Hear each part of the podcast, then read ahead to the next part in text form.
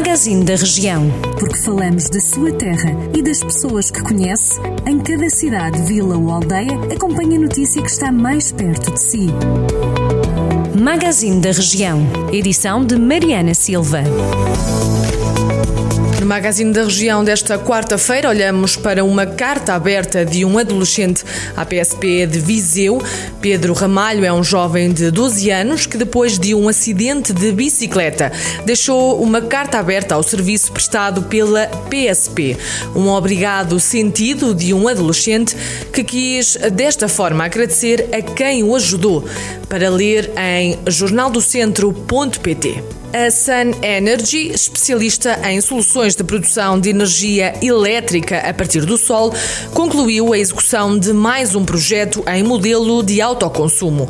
A instalação teve lugar na Fumeiros Porfírios, empresa sediada em Lamego, especialista na produção de charcutaria, que já conta com 38 anos de história. Além da redução das emissões de CO2, o novo investimento vai também permitir uma redução significativa de energia paga para a empresa de Lamego. Começam a configurar-se as coligações para as eleições autárquicas. O PSD não tem ainda candidato definido para Moimenta da Beira, depois de ter eleito a nova Conselhia, que agora é liderada por João Pedro Jesus, mas assume que este é um dos municípios onde o partido pode ir coligado com o CDS. O mesmo pode vir a acontecer em Lamego ou em Nelas. Para já é quase certo que nos sítios onde a coligação entre a direita está no poder é para manter, como são os casos de Castro Daire e Tabuaço. O Centro de Saúde de Sátão está a funcionar com novos horários de atendimento, de segunda à sexta, das 8 da manhã às 8 da noite e aos sábados e domingos, das 8 às 2 da tarde. Aos feriados, encontra-se encerrado. A autarquia de Sátão diz que deve ser privilegiado o atendimento telefónico.